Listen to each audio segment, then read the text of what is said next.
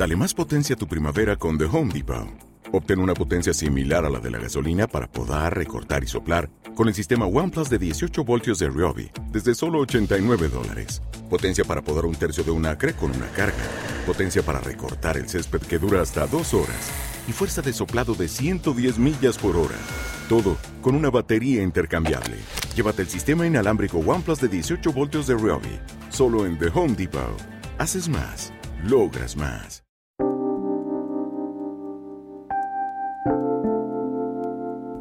La ruta de la transición en México ha comenzado. ¿Cómo resolver los problemas que enfrenta nuestra sociedad?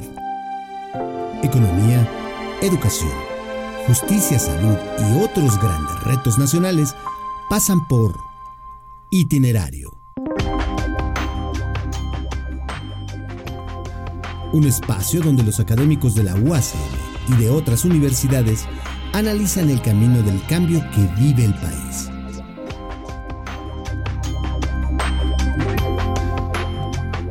La consolidación del Estado moderno en México pasa por itinerario. En esta emisión de Itinerario analizaremos las políticas públicas impulsadas desde el Consejo Nacional de Ciencia y Tecnología durante las últimas décadas, así como algunos de los rasgos que comienzan a identificarse en la nueva dirección de este organismo responsable del impulso al quehacer científico y tecnológico de nuestro país. Nos acompaña para ello en la conversación el doctor Alejandro Canales, quien es investigador del Instituto de Investigaciones sobre la Universidad y la Educación por la Universidad Nacional Autónoma de México. El doctor Alejandro Canales realizó su doctorado en Ciencias Sociales en la Facultad Latinoamericana de Ciencias Sociales. Entre sus líneas de investigación destacan procesos de expansión e institucionalización de la ciencia en México y política de evaluación. Es director de la revista Perfiles Educativos de la UNAM, una de las publicaciones más importantes de Iberoamérica en el ámbito de la investigación educativa. Le preguntamos al doctor Alejandro Canales a dónde va el CONACIT.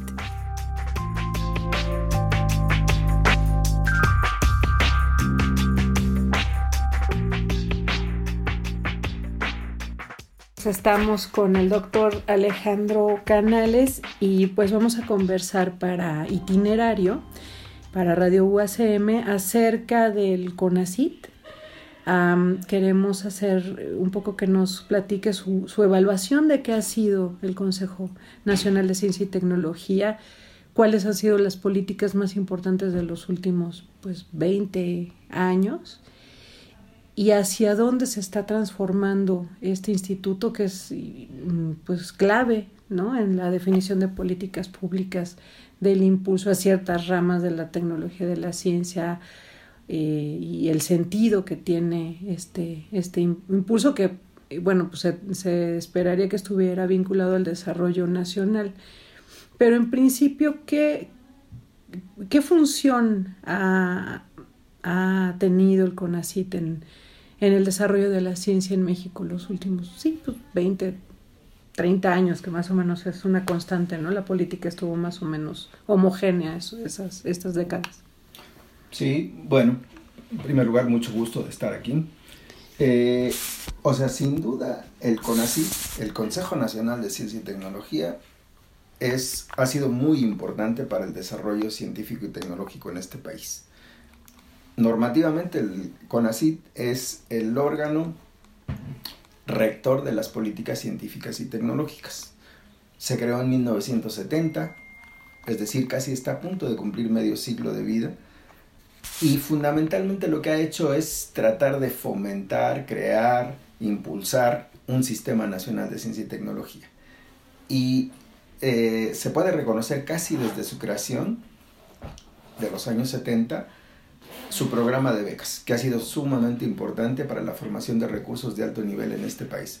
Yo creo que sin, la, sin este programa, si de por sí en realidad este país no tiene muchos doctores ni muchos recursos de alto nivel, pues la verdad es que tendría muchos menos si no hubiera tenido esta política de becas, que la verdad es que ha sido sumamente generoso este consejo, el Estado mexicano a través de este programa para la formación de recursos humanos. Ese ha sido un programa fundamental. Otro programa fundamental pues ha sido el financiamiento de proyectos de investigación.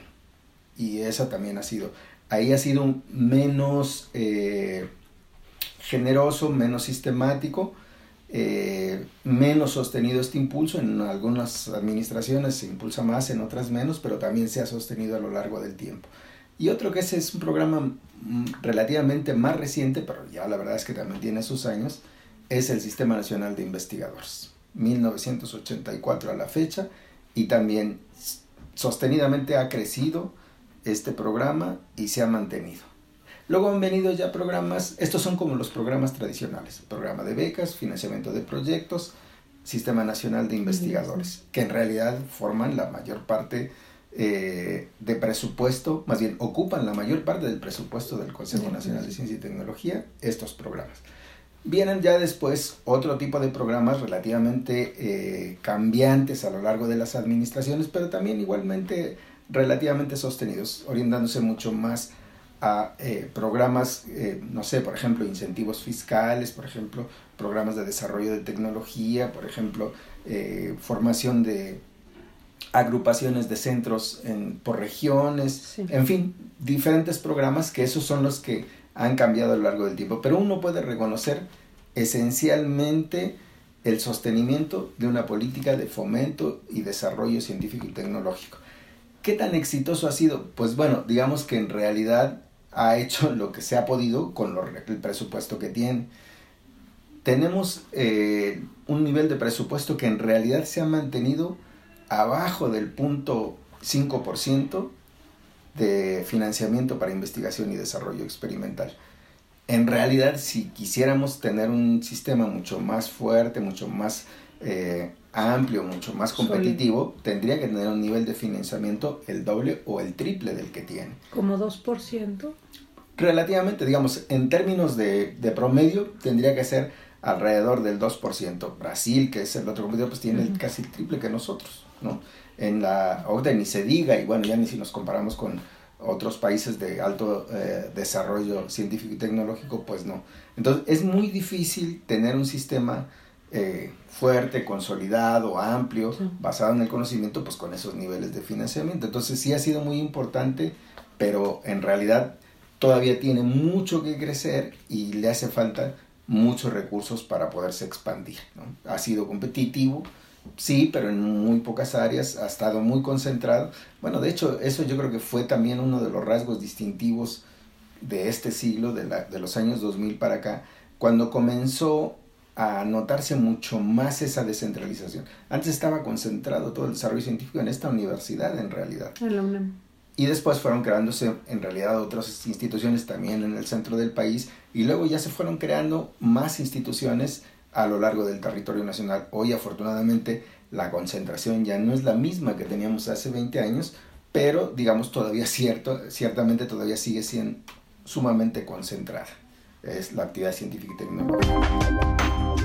La consolidación del Estado moderno en México pasa por itinerario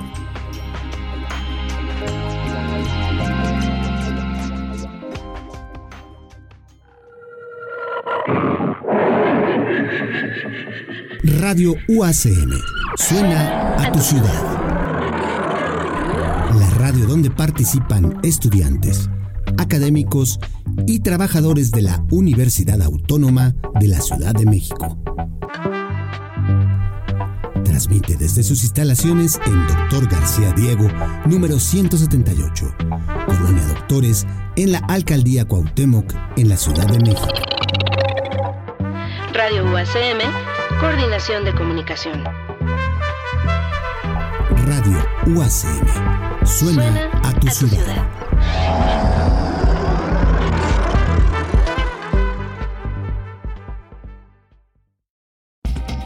UACM. Comunidad plural y en constante aprendizaje. Somos diversidad.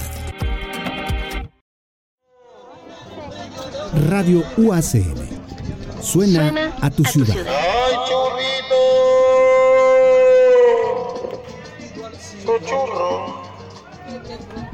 Radio UAS. Sabrosa y nutritiva.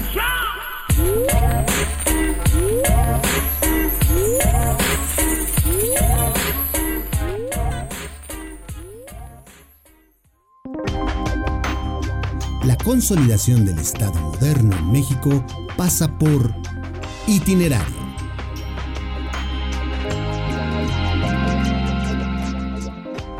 Entonces tiene un reto fenomenal de tratar de expandirse todavía más, de consolidarse, de eh, incorporar a las diversas regiones, a las diferentes instituciones y de que en realidad el conocimiento sea base del desarrollo. Realmente todavía tenemos ahí un trecho muy larguísimo.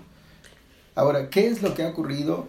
bueno, y por otra parte, y esto también es muy importante, yo creo que al final de los años 90, cuando se hizo el primer cambio a la normatividad científica y tecnológica, es cuando se puede ver el, el sostenimiento de una política de los últimos 20 años. En esa eh, modificación normativa de la ley en 1999. La del 2002 en realidad lo que hizo fue todavía eh, ajustar mucho más esos mecanismos. Ahí empezaron los fondos competitivos, los fondos sectoriales mixtos, ahí también comenzó la creación de los organismos intermedios como el foro, como el consejo, como el consejo consultivo, etc. Bueno, el consejo consultivo fue un poco antes, pero digamos, los otros órganos intermedios, pues ahí comenzaron y se ha sostenido a lo largo de todo este tiempo, pese a la alternancia del año 2000, pese a la siguiente del 2006, pues igual ahí se, ahí se conservó. ¿Y qué importancia tienen esos organismos intermedios y el hecho de que sean colegiados? Porque creo que ese, es uno de los temas que se están debatiendo ahora, la importancia de los organismos colegiados para las políticas de ciencia. O sea, en mi opinión, sí tienen un papel eh, en el diseño, en la en el diseño de las políticas públicas hacia el sector. Digamos que durante mucho tiempo en este país la concentración eh, del poder en un solo partido político hasta el año 2000, pues llevó a la concentración de las decisiones en un eh, en forma, eh, perdón, las políticas en el gobierno. Y de hecho por eso durante mucho tiempo se pugnó por políticas nacionales más que políticas gubernamentales tratando de darle cabida a la participación de otros actores, de otras comunidades. Y de hecho, la creación del foro consultivo y de otros organismos intermedios, pues respondió un poco eh, a, esta demanda de que se tomara en cuenta la opinión de los beneficiarios o de los implicados directamente en esa política, ¿no? El foro fue eso al, comienzo, de hecho, eh, siempre estuvo en debates y debería ser solamente un órgano consultor, si también tendría que tomar eh, participación en las decisiones o cuál debería ser este papel. Pero todo era tratando de darle cabida a la participación de actores que no fueran estrictamente los gubernamentales, para tratar de hacer verdaderas políticas nacionales, ¿no? Claro, y por ejemplo yo tengo duda también en cuanto, en cuanto a este tema de las, de las becas, eh, usted señala bien que, que ha sido una plataforma muy importante para la formación de recursos humanos, para la formación de vocaciones científicas, ¿no? para, de, investigadores. Pero al mismo tiempo nuestro país creo que es el primero o el segundo en fuga de cerebros, por lo menos en América Latina. ¿Qué es lo que está ocurriendo que, o sea, formamos científicos, pero no nos los, no nos los quedamos ahí? ¿Es un fracaso del CONACIT o de otras políticas aparte del CONACIT? Yo creo que también igual es como, no sé, no, hay como esta relación entre los diferentes sectores. Es muy difícil si eh, le queremos atribuir a un solo sector la solución de los problemas. Porque en realidad la, de la formación de científicos, esa es una cosa, pero el acomodo en las plazas laborales, eso no corresponde al ámbito de la formación, eso corresponde al ámbito del desarrollo de la economía, de tratar de otros sectores que lo impulsen. Por otra parte, tampoco es, eh, hay cifras precisas respecto a de qué volumen estamos hablando en términos de la fuga de cerebros o en términos de los recursos que no están siendo aprovechados y que son formados. Hay demasiada eh, eh, especulación en torno al volumen que alcanza. Y es importante esto porque de repente eso puede ser como un desaliento para la gente que se quiere formar o la gente que está aspirando a, a estudiar un posgrado, porque dice, bueno, y si no hay trabajo, entonces como para, qué, estudio? Si en realidad tendría yo que emigrar para eso, en realidad no, Y yo creo que es un error, porque es un error porque en buena medida ni es así eh, en estricto sentido de que no haya oportunidades laborales para los jóvenes. Bueno, así. Es cierto que no está fácil, es cierto que la buena medida de las plazas académicas en las instituciones de investigación y en las universidades son relativamente pocas, pero digamos sí hay oportunidades laborales para los jóvenes.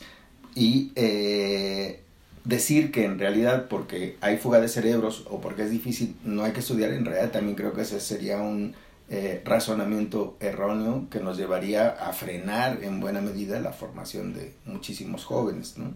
Claro, pero en todo caso, pues está esta parte donde las universidades deberían poder tener acceso a más recursos para la creación de, de plazas, porque una de las soluciones intermedias que hoy se están cuestionando desde la dirección del CONACYT es la creación de estas plazas, mm, estas cátedras, que finalmente no son una solución, sino una respuesta temporal, ¿no? O sea, son eso, cátedras que financia el CONACYT dentro de una institución, pero son una solución temporal. O sea, entre otras cosas, la persona está en una universidad, pero como, como chipote, ¿no? Forma parte pues en, de una nómina con los derechos laborales, la antigüedad y todas esas cosas, ¿no? O sea, tan, tan está endeble que hoy podrían desaparecer.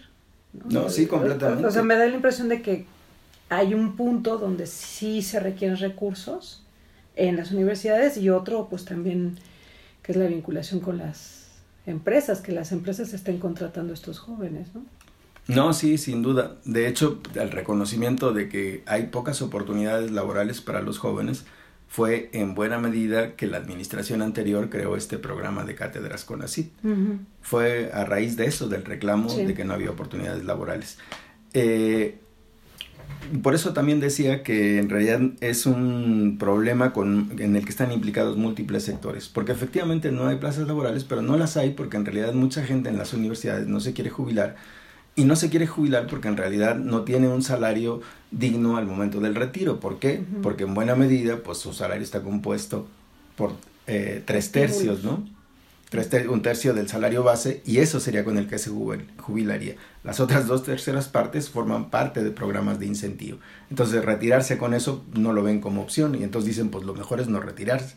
Y eso en realidad lo que provoca es que no haya eh, circulación de recursos humanos y que no haya lugar para los más jóvenes, ¿no? Y entonces en realidad los más jóvenes pues están sufriendo porque no hay opciones laborales. Y sí, o sea, yo creo que el, el programa remedial que en la administración anterior llevó a la creación del programa Cátedras con así, pues fue ese, que no había oportunidades laborales y se vio esa como una opción que no me parece a mí del todo mal o no me pareció del todo mal en su momento, aunque efectivamente no es un personal eh, que tenga como patrón a la institución, sino en realidad es un programa que tiene, que está financiado por CONACIT. Por eso, de hecho, el problema que tuvo la actual directora de CONACIT es que dijo que había 1.500 personas colgadas de la nómina de CONACIT, ¿no? Y ella dijo, no, pues eso ya no puede ser.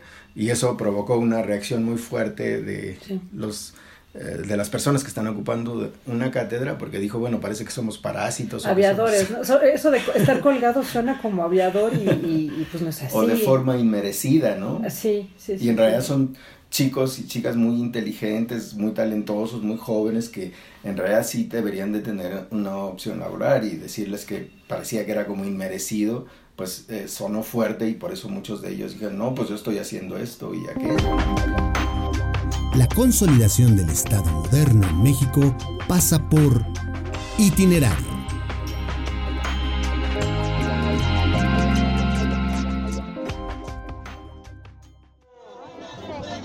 Radio UACM. Suena, a tu ciudad. ¡Ay, churrito! Tu churro. Radio UACM. Sabrosa y nutritiva.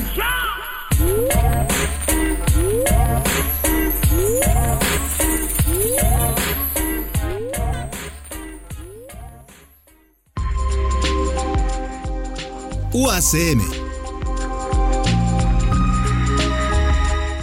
Una comunidad pluricultural. Somos inclusión.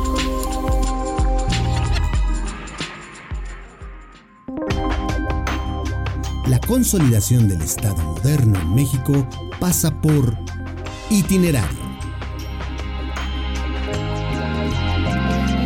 Y, justo eh, respecto al SNI, ¿qué, qué, qué de positivo y qué de criticable tiene este programa? Porque yo creo que uno de los problemas es el, este de cómo se ha envejecido la planta académica. En la UNAM creo que está ya en- a- arriba del promedio de los 60 años.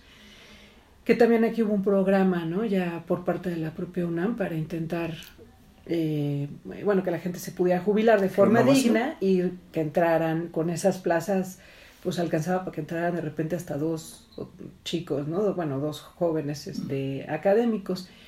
Entonces, eh, tiene ventajas y tiene desventajas este, este tema de, de los estímulos, o, o- o bueno, ¿cuál es, qué, qué- qué se puede decir de estos sistemas que empezaron en los noventas de, los, de, de estímulos en lugar de salarios? Ujú.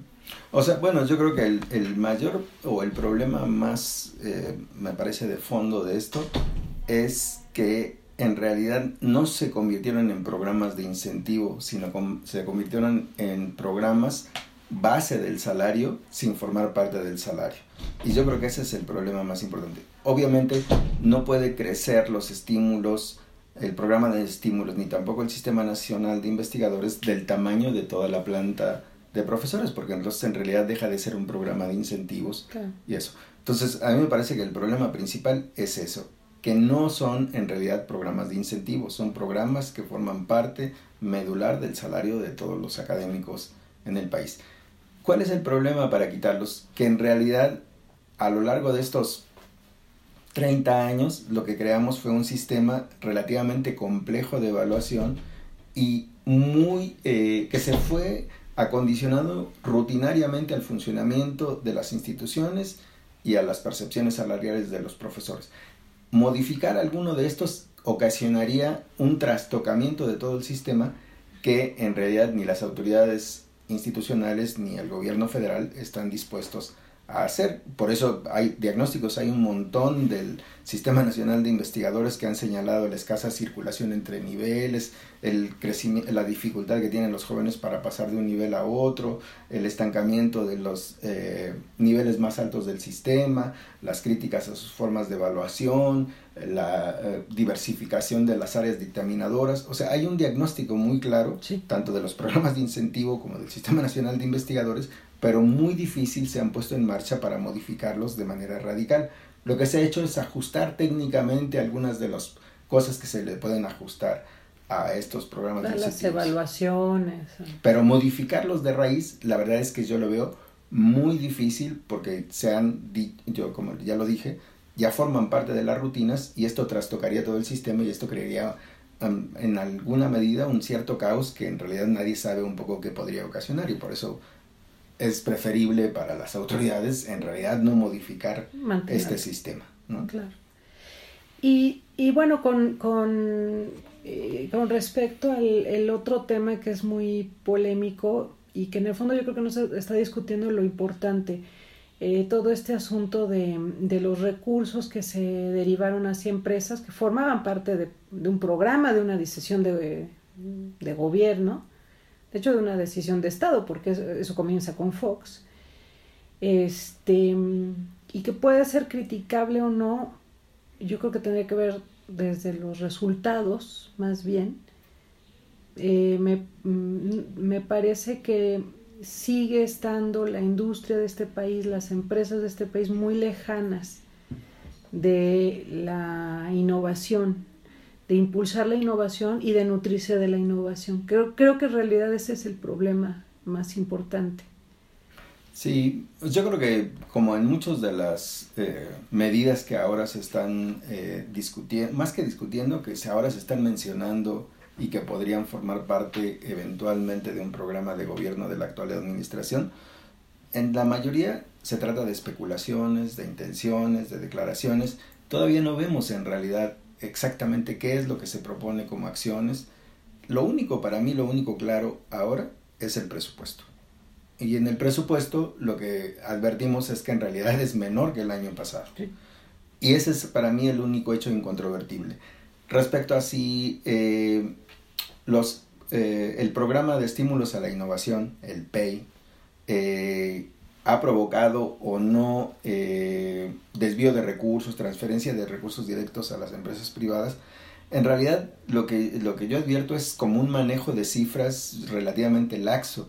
Cuando la actual directora dijo que había alrededor de 50 mil millones de pesos que se habían eh, desviado hacia empresas eh, privadas, dijo, considerando proyectos de investigación, cátedras, Sistema Nacional de Investigadores, es decir, todos los tipos de recursos en los que se sumaba, sí, los estímulos a la empresa privada, pero también otro tipo de componentes de otros programas. Y ella dijo alrededor de 50 mil. Dice, pero hay un margen de error de más o menos 10, 15 mil millones de pesos. o sea, no podemos... Es un margen muy grande para una científica. No, y no podemos, no podemos manejarnos así.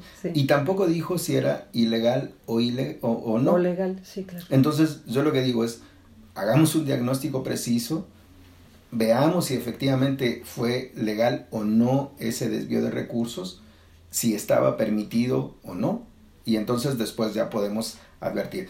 La, el fomento al desarrollo tecnológico en realidad también es de tiempo atrás, lo digo, el programa de incentivos fiscales, por ejemplo, antes que el programa de estímulos directos, en realidad pues era, era desde antes de los años 2000 y sí fue con Fox cuando se incrementó el monto para incentivos fiscales, pero aún así, y sí creció de manera importante, pero digamos, aún así fue poco eh, el desarrollo tecnológico que provocó, de modo tal que, inclusive eso fue por recomendación de la OCDE, que dijo no, que no se dieran estímulos indirectos, como eran los incentivos fiscales, sino que se dieran estímulos directos. Y ahí empezó el programa especial de innovación.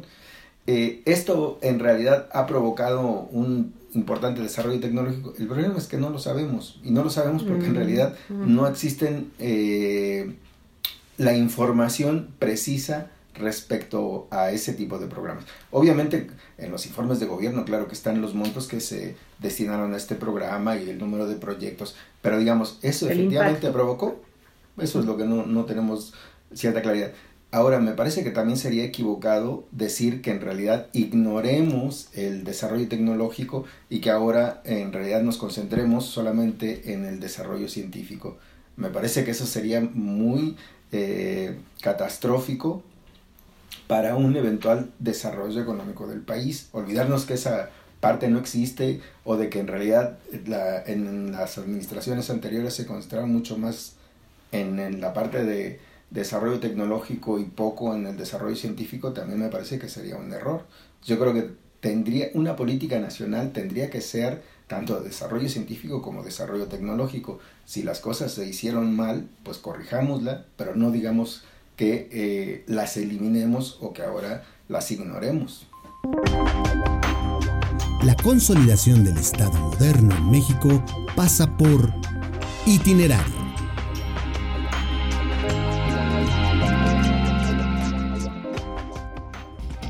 UACM. Comunidad plural y en constante aprendizaje. Somos diversidad.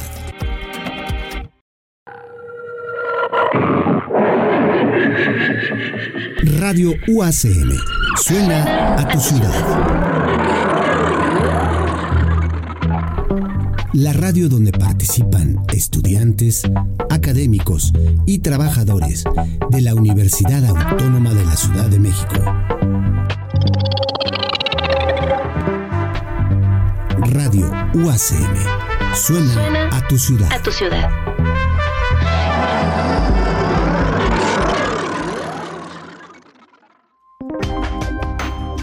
La consolidación del Estado moderno en México pasa por Itinerario.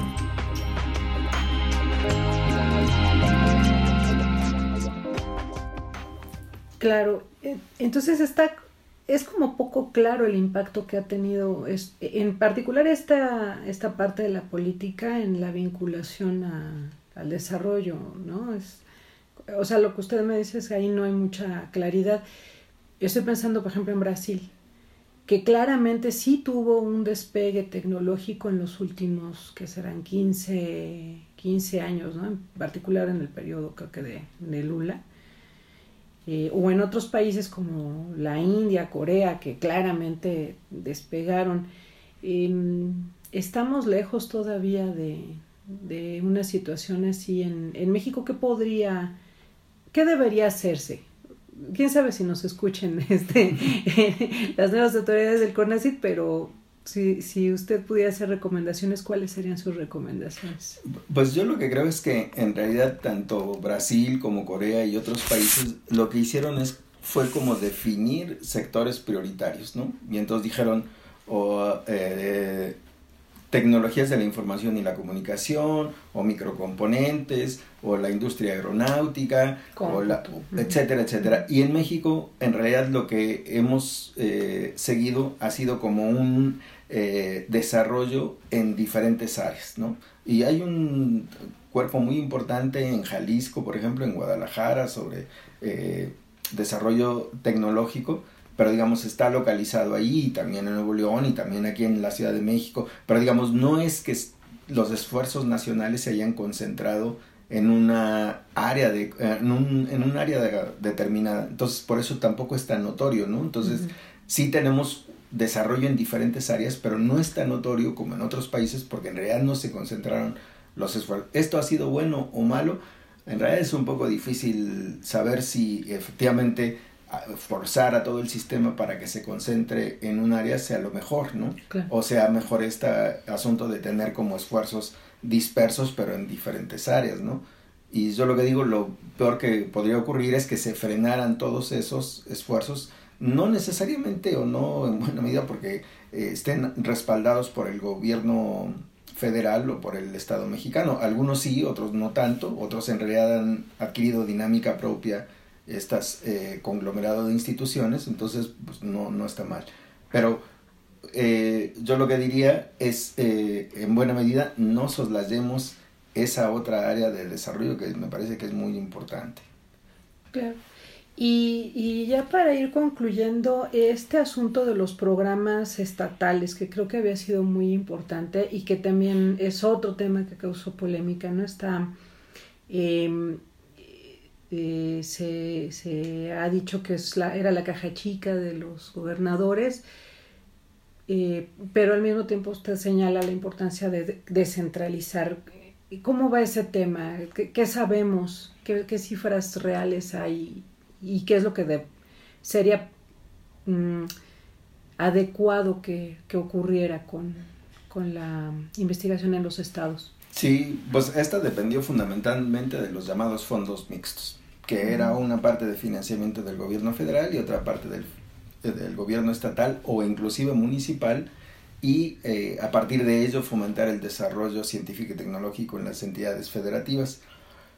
En el CONACIT había alrededor de 50, bueno, todas las entidades federativas tenían un fondo mixto e incluso tres municipios. Y eh, ¿Funcionaban todos estos fondos y eran completamente transparentes? Pues no, en realidad no, no, no era así. Ninguno de los fondos funcionaba, pues tampoco.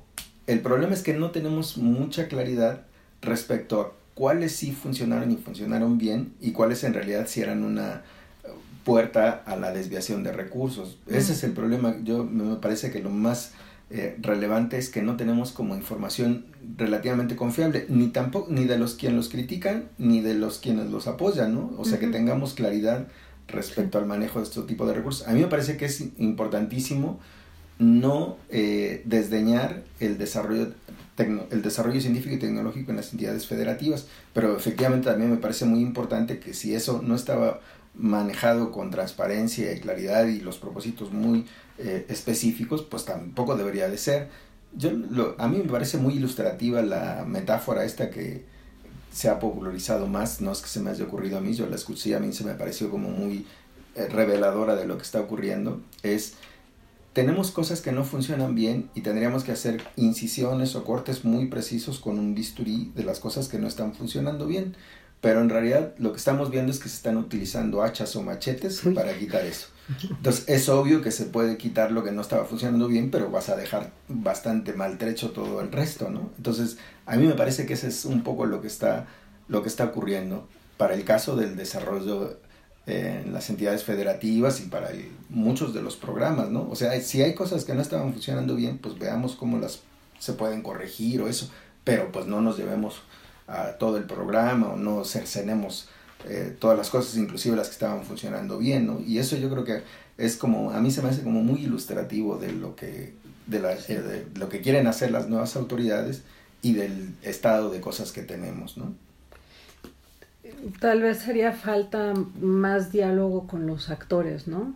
Eh, por ejemplo, con los especialistas, no sé si a ustedes los han estado llamando pues quienes han estado estudiando estos temas, si ha habido encuentros, si ha habido foros, pero me da la impresión de... Relativamente, pero en realidad me parece que eso se, se, dio en buena medida ante la declaración de intenciones de lo que se podía, de lo que se quería hacer, ¿no? O sea, una vez que ya dijimos, no, vamos a hacer eso, a ver, no, pues espérense un momento. O sea, yo creo que sí, que hace falta mucho mayor interlocución, pero me parece que hace falta sobre todo mayor información, un diagnóstico muy claro de cómo están las cosas y, y, que las decisiones sean tomadas con base en evidencia. O sea, de verdad que no podemos estar improvisando ni ignorando o pensando que apenas estamos descubriendo las cosas. O sea, hay cúmulos de información sobre cómo el comportamiento, las tendencias, la acumulación de cosas, o sea, digamos... Resultados, ¿no? No tendríamos que estar como improvisando porque sí hay eh, evidencias y conocimiento acumulado sobre las cosas, ¿no? Entonces a mí me parece que eso sería lo más grave de hacer como que ahora apenas estamos descubriendo las cosas. No, yo creo que es eso. Entonces sí hace falta mayor interlocución, pero a mí me parece que sobre todo información, eh, un diagnóstico claro y decisiones tomadas con evidencia. Porque si no, la verdad es que vamos a llevar a una catástrofe. Yo creo que a mí me parece que tanto la declaración de intención de las actuales autoridades que ha provocado eh, efectivamente eso, una polarización de gente eh, que respalda las medidas y de gente que las critica, y tanto unos como, como otros lo hacen en bloque. Y lo que ha provocado es un estrechamiento de la zona de deliberación, de discusión, de tratar de intercambiar información, ¿no? Entonces, una polarización y un estrechamiento de la zona de deliberación, y así es un poco difícil, eh, digamos que las cosas pueden puedan tomar otro curso o puedan dirigirse hacia otro lado, ¿no? Claro. Pues doctor Alejandro Canales, le agradezco muchísimo esta participación para Radio UACM. Es un tema muy interesante y muy importante para las universidades, en especial las públicas. Muchas gracias por, por habernos recibido. No, no hay de qué, al contrario, un gusto para mí. Muchas gracias. La ruta de la transición en México ha comenzado. ¿Cómo resolver los problemas que enfrenta nuestra sociedad? Economía, educación, justicia, salud y otros grandes retos nacionales pasan por itinerario. Un espacio donde los académicos de la UACM y de otras universidades analizan el camino del cambio que vive el país.